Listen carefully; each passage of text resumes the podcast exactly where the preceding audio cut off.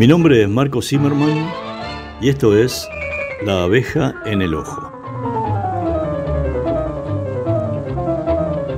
Vamos a inaugurar aquí un ciclo sobre fotografía en el que entrevistaré a grandes fotógrafos argentinos que dejaron un sello autoral de arte en cada una de sus propuestas fotográficas, en sus exposiciones y en sus libros.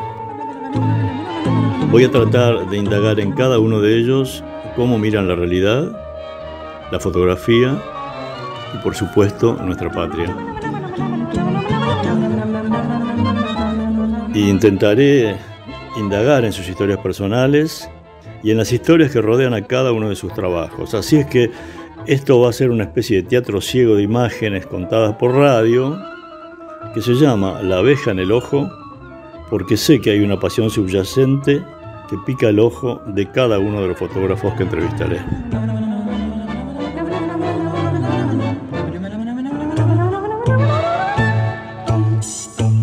Bueno, eh, hoy vamos a conversar con Eduardo Longoni, un enorme fotógrafo, un periodista gráfico. Este, les cuento que nació en 1959, 59, y luego de cursar historia en la UBA, este, comenzó su actividad profesional como fotógrafo documentalista en la agencia Noticias Argentinas en el año 79. Eh, más tarde creó su propia agencia EPD Foto y durante 25 años se desempeñó como editor de fotografía y fotógrafo en el diario Clarín. Ha realizado numerosos ensayos fotográficos, de los cuales vamos a hablar después, este, eh, que incluyen la vida de escritores, el mundo de la fe, las fiestas populares y muchas fotografías de la situación política por la que atravesó la Argentina durante muchos años. Sus imágenes han sido publicadas en la prensa asiduamente y en 11 libros con su obra personal. Todas las fotos que hizo en los años de dictadura y en los turbulentos comienzos de la democracia en Argentina fueron expuestas en más de 50 países y en 2013 la legislatura de la ciudad de Buenos Aires lo nombró personalidad destacada de la cultura. Eh, tuvo además algunos muchos premios, entre ellos el Interpress Photo de Moscú en el año 85, el premio de la OEA en el 87, y ha sido uno de los periodistas que mejor ha retratado todo el paso de la democracia a la democracia desde la dictadura.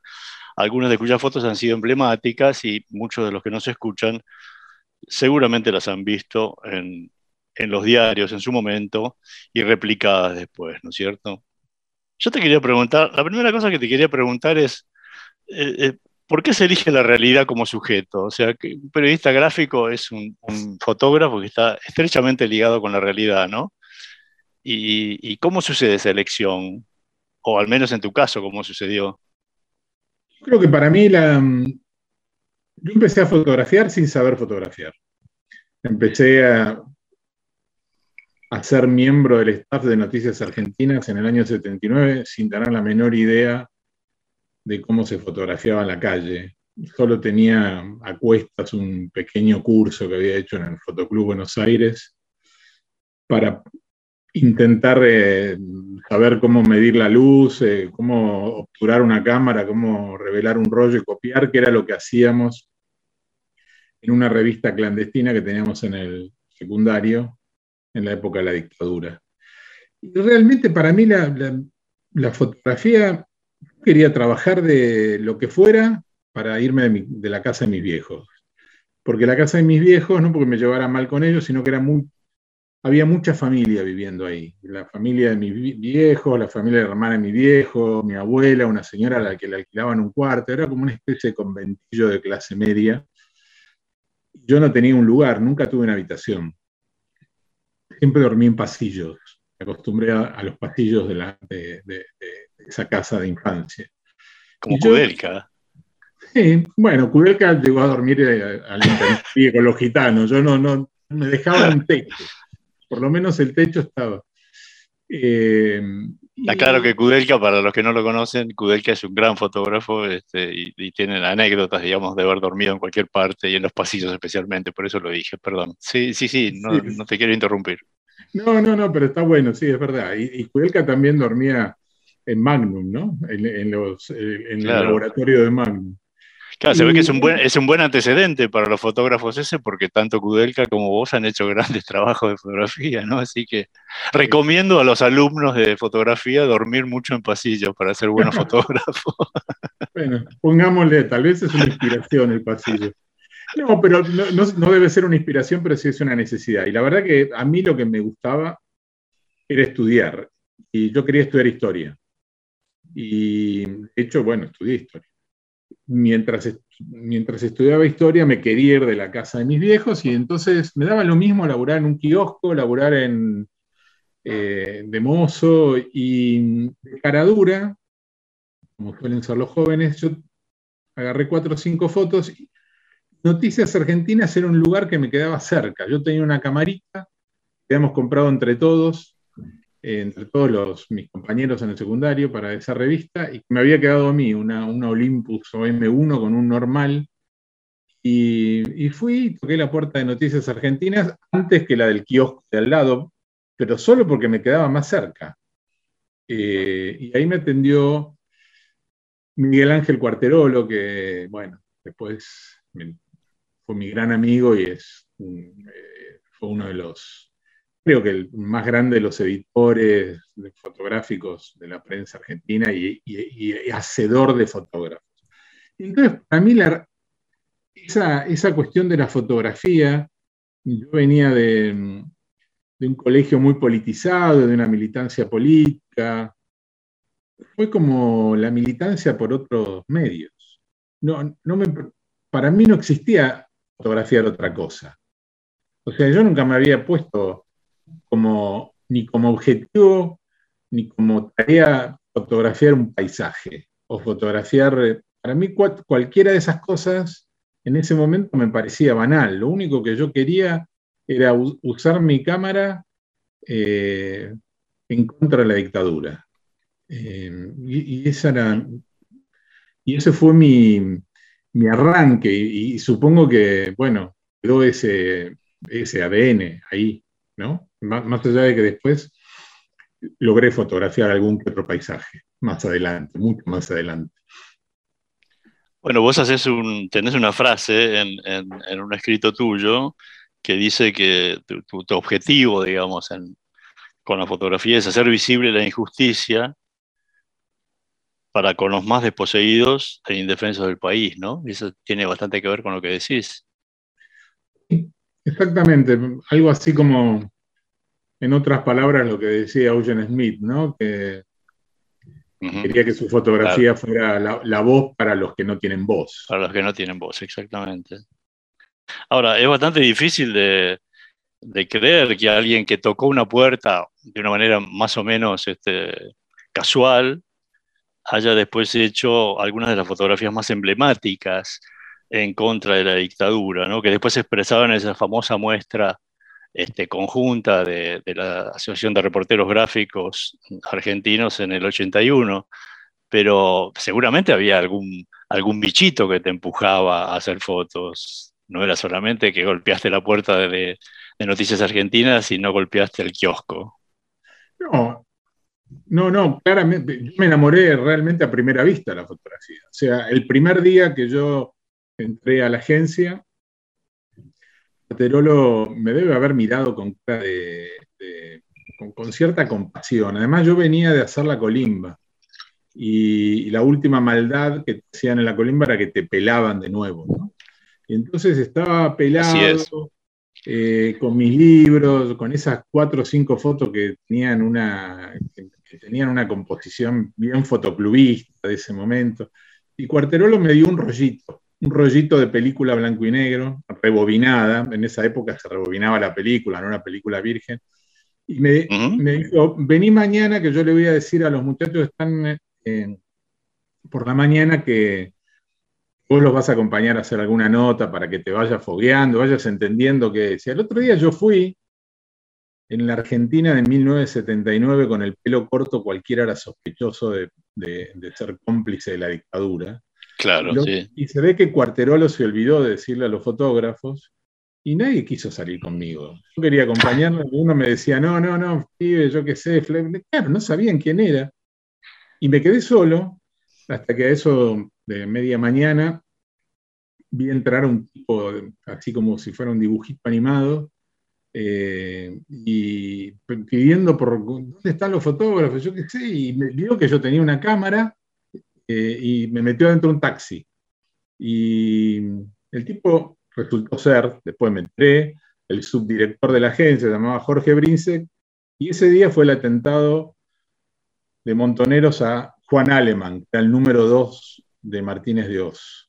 Ese fue mi debut en la fotografía de prensa, al día, el día número uno que yo agarraba una cámara, en la calle, en un atentado de montoneros sin documentos, porque en ese momento me habían dado como una especie de licencia hasta la baja, o sea, no tenía la baja, el, ejército te retenía el documento sin credencial, sin plata, sin nada, y esa fue mi primera nota fue la tapa de un montón de diarios, porque yo tampoco sabía que era una agencia de noticias y que las agencias de noticias repartían o vendían sus fotos en los diarios. No sabía nada. Eh, y bueno, supongo que todo eso, esa, esa inicial casualidad, más eh, haber, haberme enamorado de la fotografía que me podía llevar a lugares que yo jamás podría haber ido por, sin, ese pasaporte que es la cámara, hizo que, bueno, entre otras cosas, hizo que abandonara mis estudios, eh, hizo que abrazara la fotografía y hasta el día de hoy no la soltara. Qué increíble, ¿no? Como a veces este, una situación casi casual, digamos, este, termina construyendo algo o una obra después, ¿no? Pero ¿cómo se, cómo se aprende? ¿Cómo se transita? o cómo transitaste vos, mejor dicho, este, eh, desde ese primer momento en que más o menos intuitivamente hiciste esa foto, te viste al día siguiente en los diarios, este, eh, en una situación que no esperabas, hasta un fotógrafo que sabe construir sus imágenes, que sabe elegir este, sus temas y, hasta, por ejemplo, las mejores fotos de, las madres de Plaza de Mayo que hay, este, a quienes ha seguido durante mucho tiempo. Este, esa famosa foto de las madres acorraladas por, por los caballos que les están este, acuciando, digamos, en la Plaza de Mayo, o hasta, diría, la famosa foto del juicio de las juntas, o la foto de ese fusilamiento en la tablada que, que, que, llegó a, convertirse en un hecho político en sí mismo, porque tuvo una resonancia en un juicio, ¿no? Este, ¿cómo, cómo, ¿Cómo transitaste desde ese inicio hasta entender cómo contar una historia con, eh, fotografías, digamos, ¿no? Porque tal como me decís, eh, digamos, vos no provenís de un, de un, momento estético de la fotografía, sino que provenís de, de, un, de, un, estudio de historia, de un interés, digamos, por, por el mundo o por los semejantes, ¿no? Mira, em, voy a empezar como con una mirada retrospectiva para, contestarte eso. Em, Dale.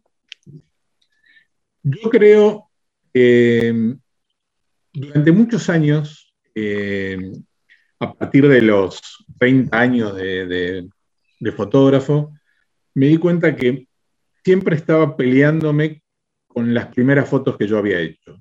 Y me peleaba porque las fotos más conocidas que yo hice, y tal vez las mejores, eh, las hice antes de los 30 años, entre los 20 y los 30 años. Las que vos nombraste, de, las madres, la dictadura, la tablada, inclusive una foto que me costó reconocer como importante dentro de mi fotografía, que es la mano de Dios, de, la, foto de Maradona haciendo el gol a los ingleses.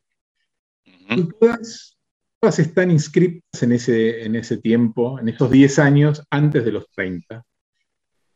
Yo me peleo, todavía aún hoy me peleo con esas fotos, porque yo creo que hoy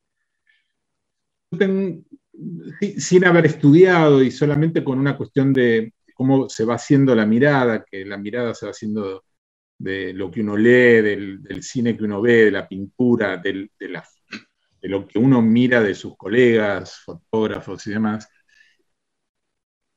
Creo que tener una mirada más refinada hoy, y sin embargo, no, ninguna de mis fotos pocas, alguna que otra suelta, pueden competir contra aquella masa de fotos de los primeros años. Acabo de ver una foto en Instagram el otro día, que yo no conocía tuya, en donde está Estela de Carlotto con un montón de manos que la aplauden, que me pareció genial. Ah, sí, bueno, sí, ese fue el día que ella presentó. Digamos, me pareció una síntesis muy increíble, ¿no? Una síntesis, digamos, me pareció una foto muy madura, digamos, de parte de un fotógrafo maduro, eso, a eso me refiero. Bueno, tal vez esa entonces está escrita en, esta mirada un tanto más, eh, más refinada. Yo lo que digo es que en esa época, del 79 al 89, por decirlo, por, poner una década, que, bueno, que va desde, desde, mi inicio de la fotografía hasta esa, hasta esa foto que vos nombrabas de la tablada, que sirvió como prueba fundamental del juicio por la desaparición de, los guerrilleros en la tablada, eh, yo creo que tenía una mirada brutal no aprendí mucho de fotografía en esa época. Eh, lo que aprendí fue a estar en la calle, a tener calle. Y creo que en realidad no sé si aprendí a tener calle, porque tenía calle de chiquito. Yo, bueno, en, este lugar de conventillo de clase media que me crié, estaba en el microcentro, y yo jugaba al fútbol con, los, con, los lingeras, que se llamaban lingeras en esa época, la gente en situación de calle que estaban en lo que hoy es Puerto Madero y, el día que me lastimé, eh, me terminaron de, curar las chicas de los que llamaban los pingundines de 25 de mayo, que no eran otras cosas que cabarets, porque me daba, porque mi vieja si no me iba a retar, o sea que había una cuestión. Es, esa cuestión de la calle me parece que, yo la apliqué con la cámara para llegar a lugares eh, bueno, que me eran afines, que yo me sentía, me sentía cómodo ideológicamente, me sentía, me sentía seguro. Nunca, sentí, eh, más allá de ciertos temores, todos tuvimos temores desde el 24 de marzo del 76 hasta el 10 de diciembre del 83, ¿no? Todos tuvimos temores en esa noche trágica de la dictadura. Pero mm. tengo la, sensación de haber andado más livianamente en esa época con la cámara. Y, entonces, creo, contestando lo que vos me preguntás, no sé si aprendí mucho. No sé si aprendí mucho, porque, por ejemplo, aún hoy, yo no sé cargar una cámara de formato medio, porque jamás la usé. Aún hoy no sé prender un flash de estudio porque nunca lo usé. Eh, me, y no me vanaglorio de eso. Digo, no lo, no lo hice porque no tuve la escuela posible de hacer. en esa época no había donde estudiar fotografía y yo después me quedé en la fotografía que tiene que ver con esa cuestión casi dura, ¿no? De tu cámara, poco, poco sofisticada, pocos lentes y a la calle y a fotografiar lo que me interesaba. Una de esas noches sin final me trae tu voz cada mañana y otra vez me vuelve a despertar suave rumor de tus palabras. Son tus labios dulces como un mar de leche y miel, canela y cielo. Y en tus ojos cada amanecer parece arder mi piel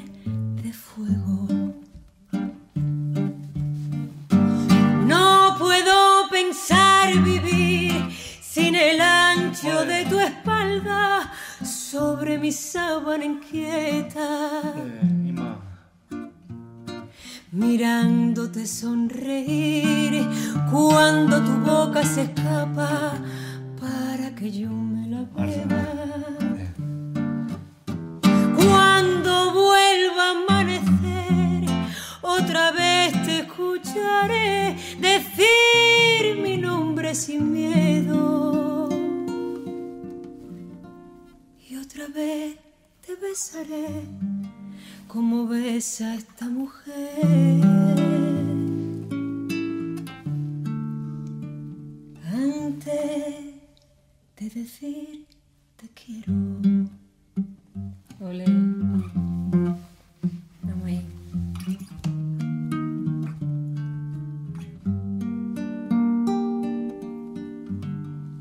Estamos conversando con Eduardo Longoni, fotógrafo argentino. Este, yo, me pregunto, eh, porque me lo he preguntado yo también, porque estaba en algunas circunstancias, este, digamos, políticas en la calle, etcétera, etcétera, haciendo fotos. Este, y, recuerdo perfectamente, digamos, la situación en la dictadura y el miedo que teníamos muchos, ¿no? de esos salvajes.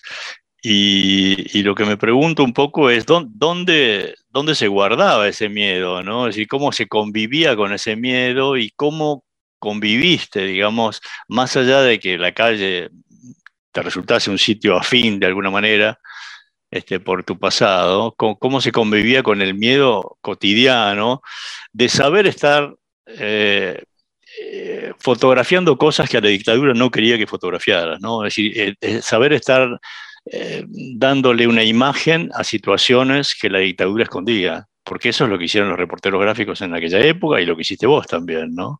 Es decir, ¿cómo, cómo se convive con ese miedo? Eh, eso, como pregunta. Había una inocente sensación de que la cámara era un escudo. Ajá. Eh, tan, inocente como que en realidad la cámara nos convertía en blanco móvil, o sea, por lo contrario, ¿no? Por este este lema de la dictadura de lo, lo, que no se ve es que no sucede.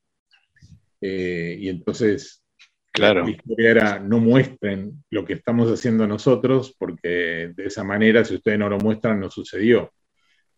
Pero mm, yo tengo, me parece que hay una, una mezcla de inconsciencia, de juventud, de esa cuestión de mm, los jóvenes quieren ser eternos, ¿no? Eh, lo estamos viendo ahora eh, con el coronavirus. Los jóvenes creen mm. que ellos no les va a pasar. Así es. Eh, y, más allá de, que, de la crítica que yo hago, le hago a mi propia hija, es, es, inherente a la juventud. La juventud se cree eterna. Y entonces nosotros también nos creíamos eternos en este momento. Y teníamos un, un dejo de inconsciencia, la, y por otro lado, creo que sí, en, algún, en muchas circunstancias teníamos miedo, porque yo creo en el miedo como algo así mm, asimilable a la fiebre, a la enfermedad, ¿no? Es la que te indica, bueno, la, fiebre te está diciendo hay algo que está mal, hay una infección. Cuando uno tiene miedo, decís, bueno, hasta ahí, hasta ahí llego eh, y después busco otra, otra cuestión. Yo me acuerdo de haber tenido mucho miedo en la tablada, en el, enfrentamiento de la tablada, que era como trasladar la guerra en el suburbio de Buenos Aires. Pero ese miedo no me implicó irme, me implicó tomar el resguardo de una, de una mejor posición, eh, de una posición en altura que me permitiera fotografiar, eh, aún cuando arreciaban las balas, porque era más difícil que en ese lugar llegara alguna. Eh, el miedo te señala también a veces otros caminos. El miedo, por ejemplo, nos señalaba que en la época de la dictadura éramos un puñadito de fotógrafos los que salíamos a la calle y que fuéramos todos juntos, eh, que no nos desperdigáramos, eh, esta cuestión de cuidarnos entre todos. Pero me parece que, qué interesante eso que decís, ¿no? Porque, digamos, quizás uno de los grandes antídotos del miedo político, digamos, cuando del otro lado hay, hay un monstruo, como lo había en la dictadura, es, es, la solidaridad entre muchos, ¿no? O la suma de muchos, ¿no? Y, yo creo que en ese momento se daba algo que era bastante particular, y era que ustedes incluso eh, sacaban fotos con un rollo, lo digo porque me lo has contado, quiero que lo cuentes vos también, pero este, con un rollo y, y por ahí hacías algunas fotos nomás con ese rollo y lo rebobinabas y si lo pasabas a otro, y vos seguías con otro rollo y cambiabas el rollo de, bolsillo para que si te encontraban y te abrieran la cámara no te encontraran las fotos que vos habías hecho, ¿no? Si había todo un sistema digamos, que se, que se fue creando en el momento. ¿Cómo, fue todo eso? Y, me gustaría que cuentes un poco el episodio de la tablada, porque, digamos, tuvo una resonancia más allá de lo fotográfico en, un hecho, digamos, un testimonio concreto en un juicio a un asesinato, digamos, ¿no? Bueno, lo de los rollos eh, explica en parte por qué nunca, eh, nunca aprendí a usar una cámara 6x6 o aprender una luz de flash, porque en realidad estábamos tan eh, enfrascados en preservar lo, poco que podíamos fotografiar, esa técnica, casi una técnica de magos, ¿no? Siempre, a mí, cada vez que la policía me abrió la cámara, me abrió la cámara con un rollo virgen, o sea, con un rollo que no tenía nada. Perfecto. Teníamos esa cuestión de la habilidad de fotografiar cuando sabíamos que teníamos una foto interesante. Además, hacíamos rollos cortitos, ¿no? Eh, los rollos eran rebobinados y venían, lo hacíamos nosotros, hacíamos rollos cortitos y empezamos a, bueno, yo en particular tenía una especie de bolso muy chiquitito que tenía un doble fondo.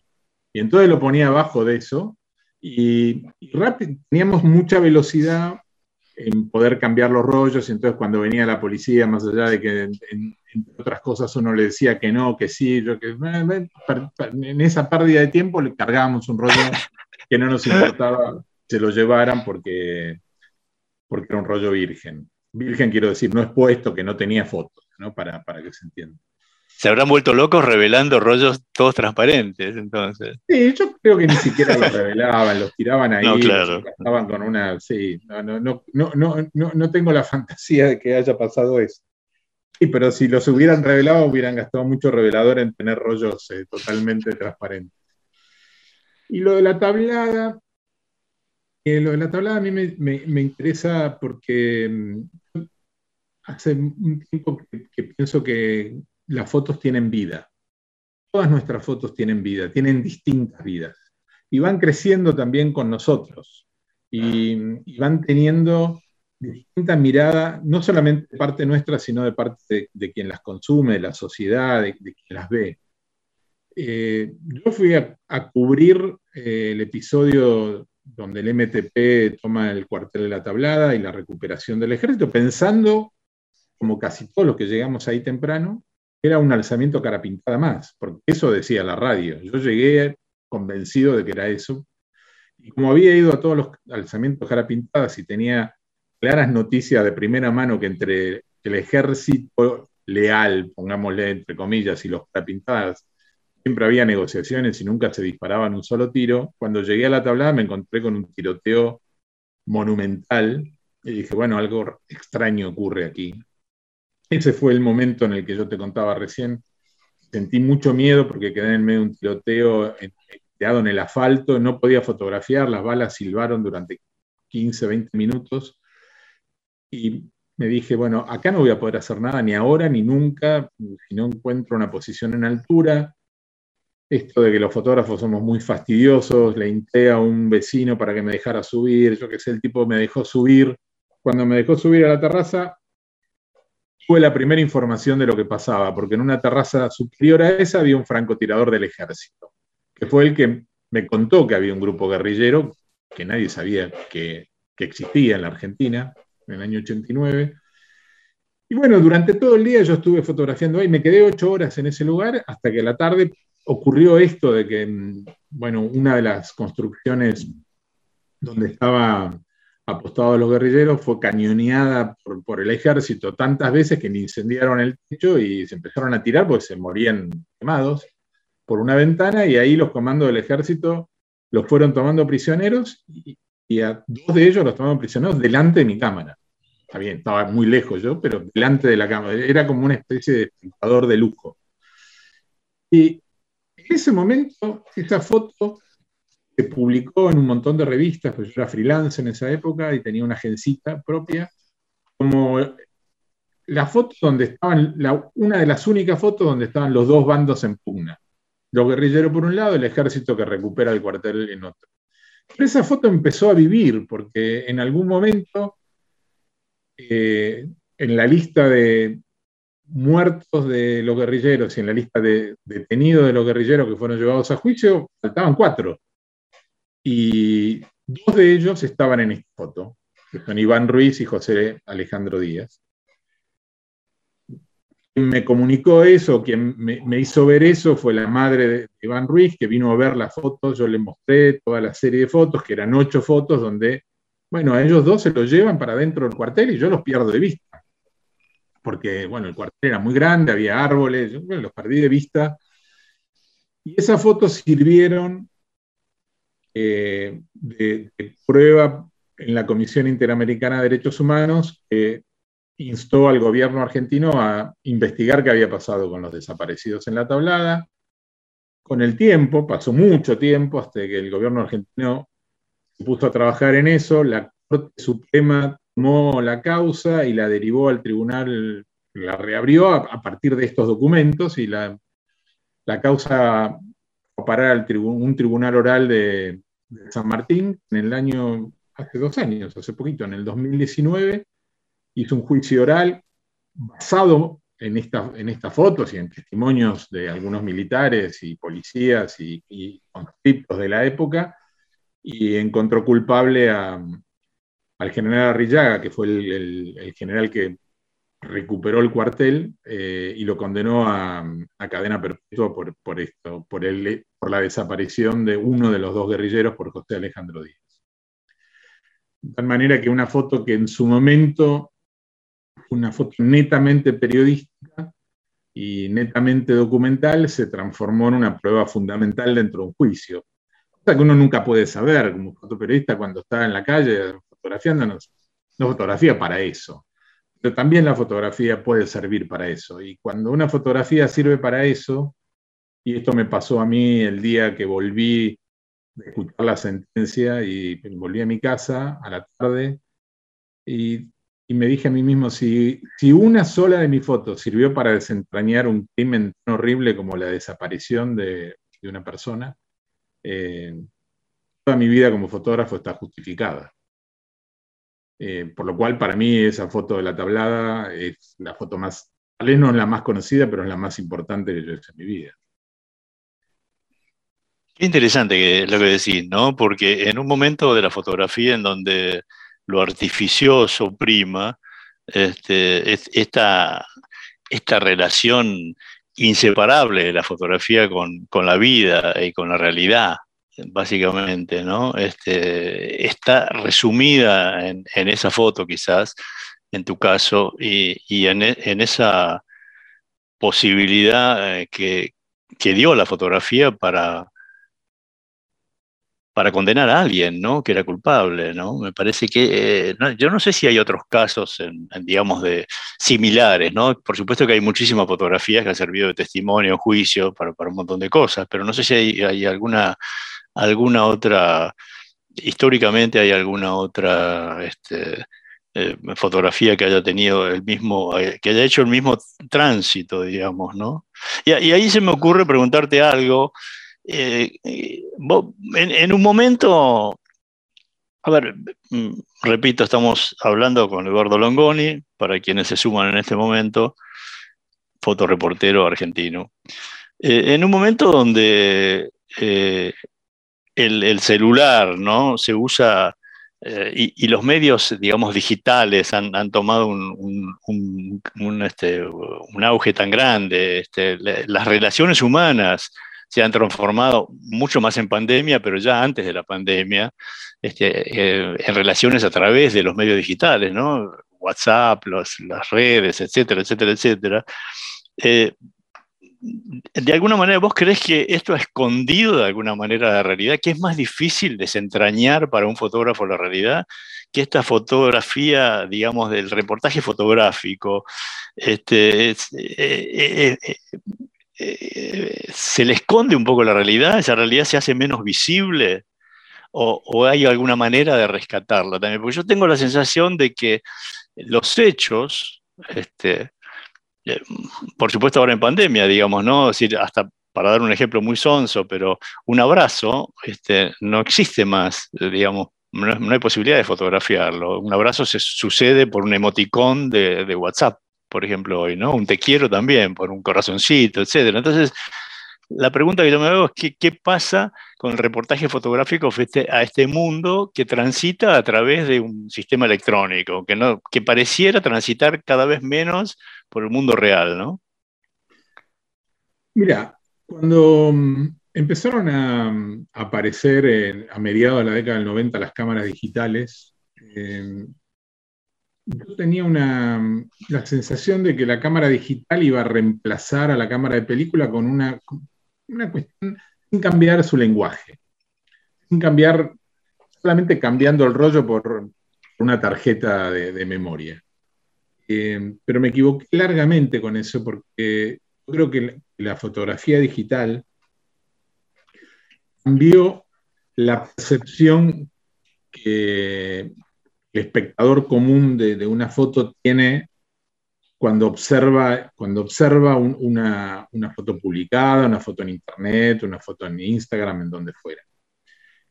La fotografía, sabemos, venía con una carga, eh, casi con una mochila de ser, de estar emparentada con la verdad, ¿no?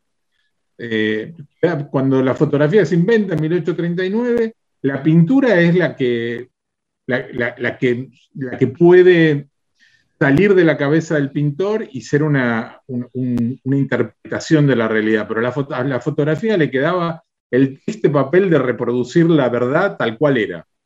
Y esa, o sea, que no existe, porque cuál es la verdad, ¿no? Y esa mochila la cargó durante años. había algo, una presunción de que lo que la fotografía mostraba tenía que ver con, la verdad. Pero a partir de la digitalización, en, pocos años, se dio vuelta completamente la taba. Entonces ahora la fotografía, en principio, goza del desprestigio de la verdad. Mi vieja, que tiene 97 años y que no tiene idea de qué es una computadora, ni internet, ni un programa de, un, programa de, computación, sabe que cuando yo le compro una revista y en la revista está Susana Jiménez, esa revista, esa foto está tocada en Photoshop. O sea, y lo, y lo puede letrear, dice Photoshop. O sea, sabe que esa foto no es reflejo de la realidad, es, es decir, es mentira. Y los que tenemos varios años, eh, venimos con una, en una etapa donde la fotografía tenía ese reflejo de, verdad y ahora venimos, nuestra vida cambió porque poco menos que para que una fotografía pueda transmitir algún sesgo de verdad, habría que hacerlo al lado de un escribano público. No, en principio la sospecha es que la fotografía no cuenta la verdad. ¿no? y entonces vemos las redes sociales y los diarios los diarios en la actualidad, sobre todo los grandes diarios, cometen más errores y horrores con la fotografía de la que a veces comete un, simple aficionado. Es poner fotos viejas, poner fotos que no son así, poner fotos al revés, poner fotos de otro país diciendo que pasa acá, que el, niño desnutrido que en realidad está en otro país este, es de acá, no inocentemente, pero hay una función ahora de que lo que vemos no es verdad. Em, es, extraño, para los fotógrafos es un poco, sufrimos un poco del desencanto, pero bueno, es el mundo que nos está tocando vivir. Pero vos crees que esto es algo intrínseco a la fotografía o, es, son los operadores, digamos, que están en torno a la fotografía? Porque hay, hay un ejército de, gente dedicada a, esto que vos decís, ¿no? Desde los medios, digamos, que, tendenciosamente quieren hacer aparecer una cosa por otra, a veces se les va la mano y ponen una foto de 1800 cuando en realidad diciendo que es del año pasado, qué sé yo, ¿no? Pero más allá de, esas cosas burdas, hay siempre una, una, este, una, escritura, digamos, de imágenes que tiene que ver con la intención, ¿no? Ahora, yo yo no estoy muy seguro si la fotografía está tan alejada de la realidad, ¿no? Porque la fotografía, para que exista, tiene que haber algo delante del lente, ¿no? Entonces, de alguna manera, la fotografía es siempre un testimonio. Y es curioso, eh, de alguna manera, también este, que un reportero gráfico que ha vivido toda su vida testimoniando la realidad de fe de esto, ¿no? Si me hace dudar a mí también, que, soy un fotógrafo eh, eh, realista, digamos, para decirlo de alguna manera. Este, ojalá vos tuvieras razón. Yo tengo como cierta. Sí, yo, estoy como desencantado con la, eh, con, la actualidad fotográfica, más allá de los reportajes serios que hacen algunos fotógrafos. He visto, no sé, en el último tiempo, gente como Pablo Piovano con su reportaje sobre el costo humano de los agrotóxicos, que me parece excelente nos sacó una venda a todos de lo que pasa realmente. Más, que una venda nos desasnó, ¿no? Porque yo ni siquiera sabía. Pero cuando uno hace un poco un raconto, no son muchos esos trabajos. Y hay alguna cosa donde yo noto eh, inclusive esta cuestión de que mm, la mayoría de la gente de la noche a la mañana pierde todas sus fotos porque nunca las, las materializó en papel. Entonces las tiene en su celular, le robaron el celular, perdió toda la historia porque no la subió a alguna parte, o se le clavó el disco rígido de la computadora, perdió todas sus fotos. Como que las fotos tienen una inmaterialidad que en principio tiene que ver, valga la redundancia, con eso, con la cuestión material, ¿no? De no tener ese papel, eso que a mí me gusta, tomar la foto, manosearla, que tenga una marca. Y por otro lado, esta cuestión, lo, que dice esa foto se empieza a desvanecer. ¿Y esto es así o no? ¿O, será? A mí siempre me llamó la atención esto que te conté de, mi vieja hablando del Photoshop, ¿no? O sea, pensando que esa foto no representaba, no era una foto verdadera de Susana Jiménez, era una foto estaba Susana Jiménez, pero, pero estaba de otra manera de la que no es.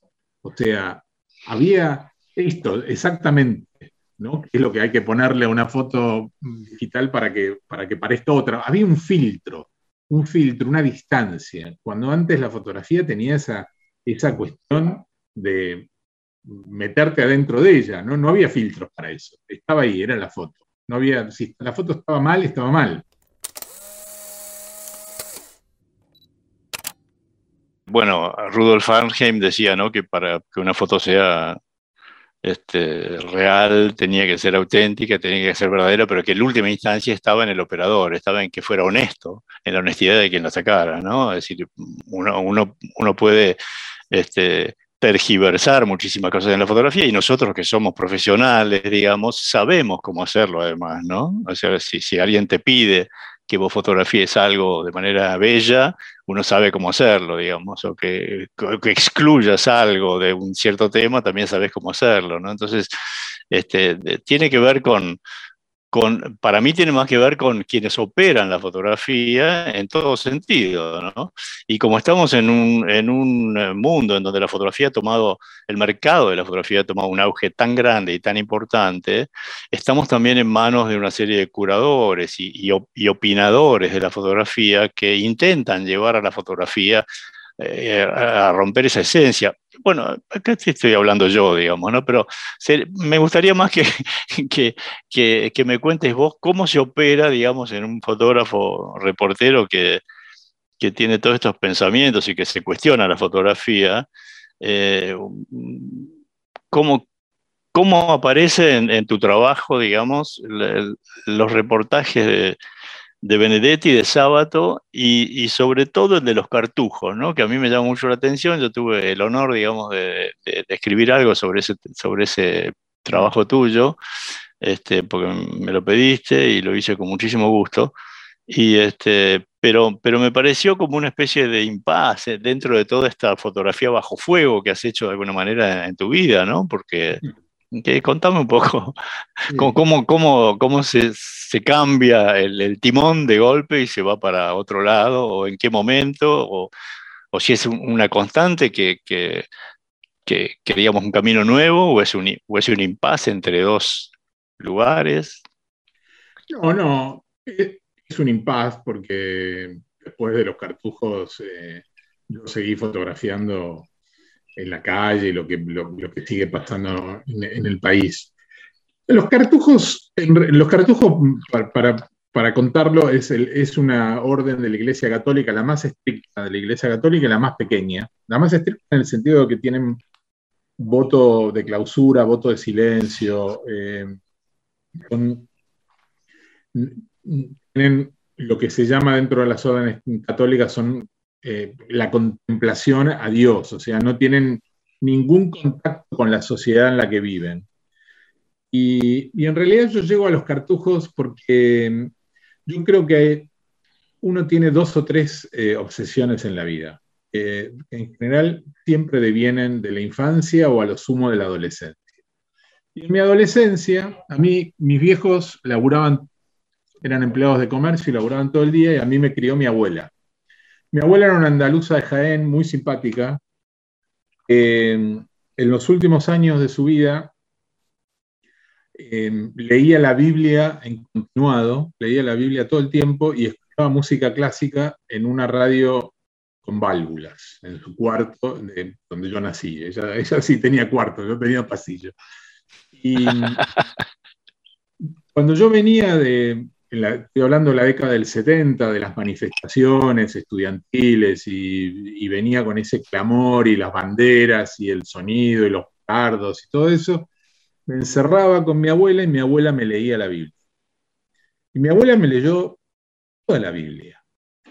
Ah. Y, para mí, eh, mi, mi, infancia tiene que ver con mi abuela Manuela tiene que ver con ella, con, los juegos, con el cuidado de ella, con lo amorosa que era, lo mal que cocinaba, eh, con, un montón de, cuestiones.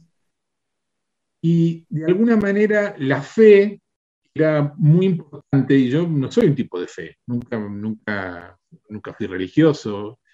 Y habían pasado muchos años, 20, desde que mi abuela había muerto y yo empecé a extrañarla mucho y acordarme mucho de ella y a soñar mucho con ella, decidí que quería eh, entender qué era la fe.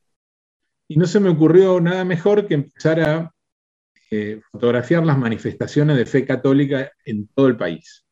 Y entonces empecé como un trabajo mío, fuera de, los medios periodísticos donde yo trabajaba, a irme a, Jujuy a fotografiar eh, las procesiones en, la quebrada Humahuaca, irme a Tandil a hacer el Via Crucis, irme caminando a Luján dos o tres veces eh, sin entender cómo un tipo llegaba reventado a Luján porque no podía caminar. Eso eh, estaba mucho más allá de, su posibilidad física, pero había hecho una promesa y quería cumplirla. Y eso me llevó a, innumerables monasterios y, en el medio de eso me llevó a los cartujos. Y, me costó mucho convencerlos. Y para mí fotografiar algo es entenderlo. O sea, yo siempre me siento cuando fotografío en otro país que soy un turista, que fotografío lo banal, lo obvio.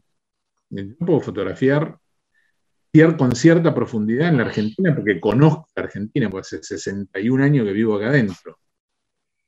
Y entonces con los cartujos me fui a vivir con ellos. Me fui mucho tiempo a vivir con ellos, con la consigna de vivir haciendo lo que ellos hacían. Era sus misas, sus su retiros, sus cantos gregorianos a las 12 de la noche hasta las 2 de la mañana, y su rutina, básicamente porque yo creo que los monjes de clausura pueden vivir esa situación que a nosotros nos parece enloquecedora, mucho más ahora, ¿no? Con, después de la pandemia, que estamos enloquecidos todos por estar encerrados, solo porque tienen la paz de la rutina, porque saben que hoy, que mañana va a ser igual que hoy y que ayer. Todos los días son iguales. Y eso les genera como una paz. Y eso me permitió a mí eh, fotografiarlos con, siendo casi uno más, porque bueno, me, fui quedando, los primeros días eh, solo iba con la cámara y no lo fotografiaba, y, bueno, fueron aceptando la imagen de un intruso, era el primer tipo que entraba a la clausura del, de, este convento que está en Dianfunes, en Córdoba, este monasterio, y bueno, ahí me quedé, ahí lo fotografié, la misma paz que ellos tenían, porque yo sabía que una foto, había una escena que me gustaba, pero no había podido fotografiar, no había podido captar la luz, no había podido captar algo, el otro día se iba a repetir, y si no era el otro día, era el otro día. Em, yo tengo la sensación también, pensándolo también, estas, estas cosas que uno piensa para atrás con su fotografía, para mí fue un descanso, porque justamente yo venía de fotografiar en la calle lo irrepetible, ¿no?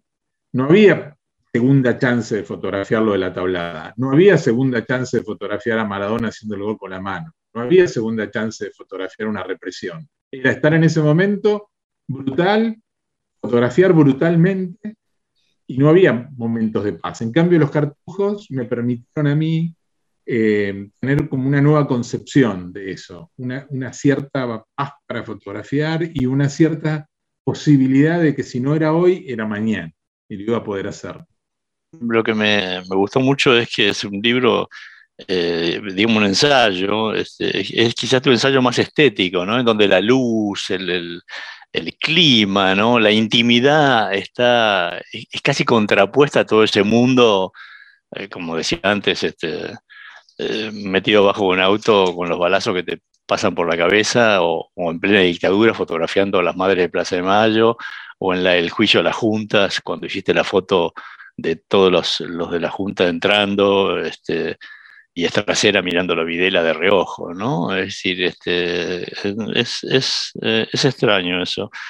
¿Cómo te ves en el futuro próximo, digamos, nuevos trabajos? ¿Por qué lado te parece que vas a, o por qué lado estás este, transitando la fotografía o no la estás transitando? Eh, ¿La pandemia te, te heló o la pandemia te, hace pensar y proyectar otras cosas? Mira, del futuro lo primero que pienso es en la segunda dosis de la vacuna. Eh, es como lo que más obsesionado me tiene. Eh, la pandemia hizo que, que, revisara fundamentalmente el año pasado muy, muy exhaustivamente mi archivo, que mm, trabajara mucho con el archivo y que volviera sobre algo que siempre me gustó mucho, que es escribir. Y últimamente estoy escribiendo mucho sobre algunas fotos. Ya había hecho la experiencia con Imágenes Apuntadas, que es un libro que, salió hace tres años, em, en donde yo recogí un puñado de fotos, tal vez las más conocidas, y y conté cómo las había hecho, eh, el backstage de esas fotos, ¿no? No, no, no, no como las había hecho técnicamente, sino como la, época, lo que me había pasado, los condicionamientos políticos, sociales que había. Y ahí están contadas desde la foto de los militares mirando a cámara, la foto de las madres de las que hablamos, la tablada, la mano de Dios, la, foto del juicio de las juntas, hasta fotos, bueno, Sábato, Benedetti, los cartujos, hasta, no sé, una foto de Mercedes y Charlie, y la foto que nombraste de, Estela también, de Estela de Carlotto con su nieto. Eh, pero ahora estoy eh, escribiendo más sobre, sobre cuestiones que me acuerdo de la infancia, de la adolescencia y que a veces la foto es más importante, a veces es el texto, es como un experimento. Eh, yo un poco me autorretiré de la calle cuando en aquellas dos situaciones tan tristes que, fueron la, aprobación de la, ley de la, reforma jubilatoria en la época del macrismo en el 2017, fueron este, esas las batallas de las mm, piedras. Sí, sí, sí. Eh, el Congreso. sí, en el Congreso un día me caí. Tratando de superar una valla, me caí y en el momento en el que estaba caído dije, me parece que es grande para estos trotes. La calle hay que dejársela a los chicos más jóvenes y sentir realmente que esas situaciones, porque yo en las situaciones en la época de la dictadura yo entrenaba, además de que me gustaba jugar al fútbol y jugaba al vóley, pero yo entrenaba para correr más rápido que la policía y corría más rápido que la policía. Claro. Eh, y, ahora, por más que entrene, porque no voy a correr más rápido que la policía, Y, entonces sentí que me parece que hay algunas situaciones donde los fotógrafos, sobre todo los fotógrafos que ponemos mucho el cuerpo, que tuvimos que poner mucho el cuerpo para nuestras fotos, pero no es lo mismo un fotógrafo de estudio, un fotógrafo retratista, eh, un paisajista, los fotógrafos que tuvimos que, bueno, un paisajista más o menos, porque hay que ver si puede subir a una montaña, ¿no? Pero los que tuvimos que poner mucho el cuerpo, me parece que tenemos fecha de... Doy fe, ¿eh? doy, fe. Claro. Pero nosotros, los, que estamos, los que estuvimos mucho en la calle, tenemos fecha de vencimiento más corta. Yo creo mi fecha de vencimiento fue diciembre del 2017 para estar en la calle. Eso no implica que no quieras estar en la calle en situaciones comprometidas. Eso no implica que no siga fotografiando, que escriba, eh, que me meta para adentro. Hice, estoy haciendo un ensayo, no sé si es un ensayo, pero una especie de ensayo de la pandemia, pero metido para adentro. No, yo creo que hay un montón de grandes fotógrafos que están saliendo a la calle y fotografiando lo que pasa en los hospitales y en la calle misma. Bueno, yo lo estoy haciendo puertas para adentro. Eh, es para mí, es para dejar registro, ¿no? Los fotógrafos documentalistas queremos siempre dejar registro de la época en la que vivimos. A mí, cuando, cuando hay algo, cuando leo algo en la historia reciente de la Argentina donde no estuve, lo leo con un poco de bronca. Yo creo estar en todos lados. Y, entonces eso que, ocurrió y que no estuve me, da, me, digo, ¿cómo no estuve? ¿Por qué no estuve? Bueno, porque estaba en otra parte, porque no pude. Pero bueno, es un poco eso, dejar registro de esta época que me parece, obviamente es una época que, que va a asignar, es una bisagra en la vida de todos, de los pibes, de los grandes, de los viejos, como como nosotros, que, bueno, nada, que es una época que, uno va a recordar el resto de su vida. Sin duda, y, creo que es interesante también que, en vida quienes transitaron ese momento, como vos, puedan eh, hacer un registro, digamos, también este, un raconto, ¿no? Como estás haciendo quizás este, literariamente, de, de cómo, cómo fue detrás de eso, porque muchas veces eh, uno ve fotografías y, dice que extraordinaria o, que fea, pero, pero no, no sabe lo que pasa atrás de eso, ¿no? Yo tengo muchas veces esa sensación cuando, cuando en, varios de mis libros y ensayos, cuando he andado mucho por el país y, tengo detrás de cada foto, digamos, una historia, ¿no? Y, me, gusta eso de, de, que alguien lo pueda exteriorizar, así que me parece que, que es una gran idea esa. Me quedaría con, una frase tuya que dijiste acá en esta charla, y es que fotografiar algo es entenderlo. Así que muchas gracias, Eduardo. Bueno, muchas gracias a vos y verdaderamente yo también me sentí con, una cuestión de calidez y, siempre me, parece que las charlas entre fotógrafos nos hacen reflexionar y, y nos hacen preguntarnos cosas que tal vez solos no nos preguntamos. Fue Eduardo Langoni, fotógrafo, reportero gráfico, humanista, estudiante de historia y un gran tipo. Esta es La abeja en el ojo, un programa de fotografía con Marco Zimmerman. Los sábados a las 18 horas por Viento del Sur, la radio del Patria.